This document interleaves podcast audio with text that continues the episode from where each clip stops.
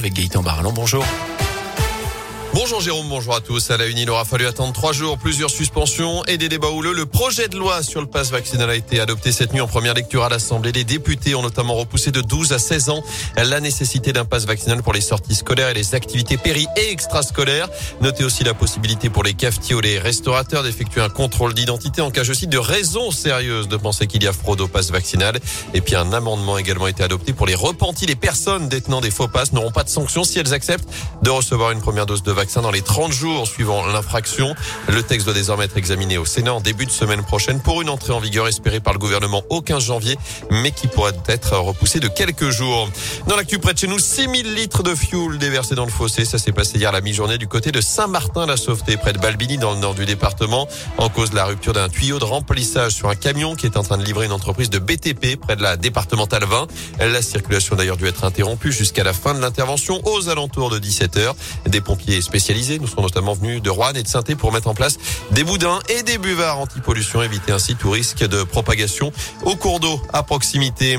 Les suites de la rêve partie dans le Haut-Forêt le week-end dernier, un homme de 24 ans a été condamné hier à un an de prison ferme. D'après le progrès, l'individu originaire de Clermont-Ferrand était jugé en comparution immédiate, notamment pour transport, détention, cession et usage de produits stupéfiants.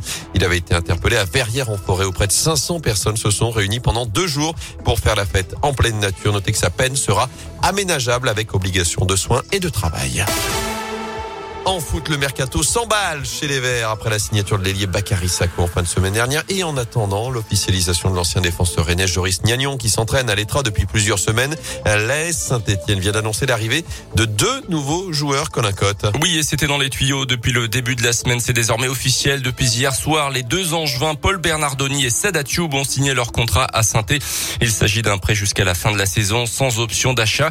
Paul Bernardoni euh, qui vient suppléer Étienne Green touché au coude et absent plusieurs semaines. Gardien de l'équipe de France Espoir, l'ancien portier de Bordeaux, Clermont et Nîmes avait perdu sa place de numéro 1 depuis l'automne, victime d'une pneumopathie. Autre renfort, donc Sadat et là c'est un vrai pari puisque l'international sénégalais de 26 ans n'a joué que deux minutes cette saison. Puissant, il n'a pas vraiment un profil de buteur. Quatre réalisations pour sa meilleure saison dans l'élite. Notez que les deux joueurs seront présentés demain à la presse. Merci Colin et c'est demain également que les hommes de Pascal Duprat disputeront un match amical à huis clos à Geoffroy Guichard. Ce sera à partir de 16h face aux amateurs du Gol FC, équipe de National 2. Les suites du feuilleton Novak Djokovic, le Serbe numéro 1 mondial, vient d'obtenir un sursis à son expulsion d'Australie selon son avocat. À quelques jours du début de l'Open d'Australie à Melbourne, les autorités ont annulé son visa. Il avait obtenu une dérogation médicale pour se rendre à Melbourne, lui qui n'a jamais dit s'il était vacciné ou non contre le Covid.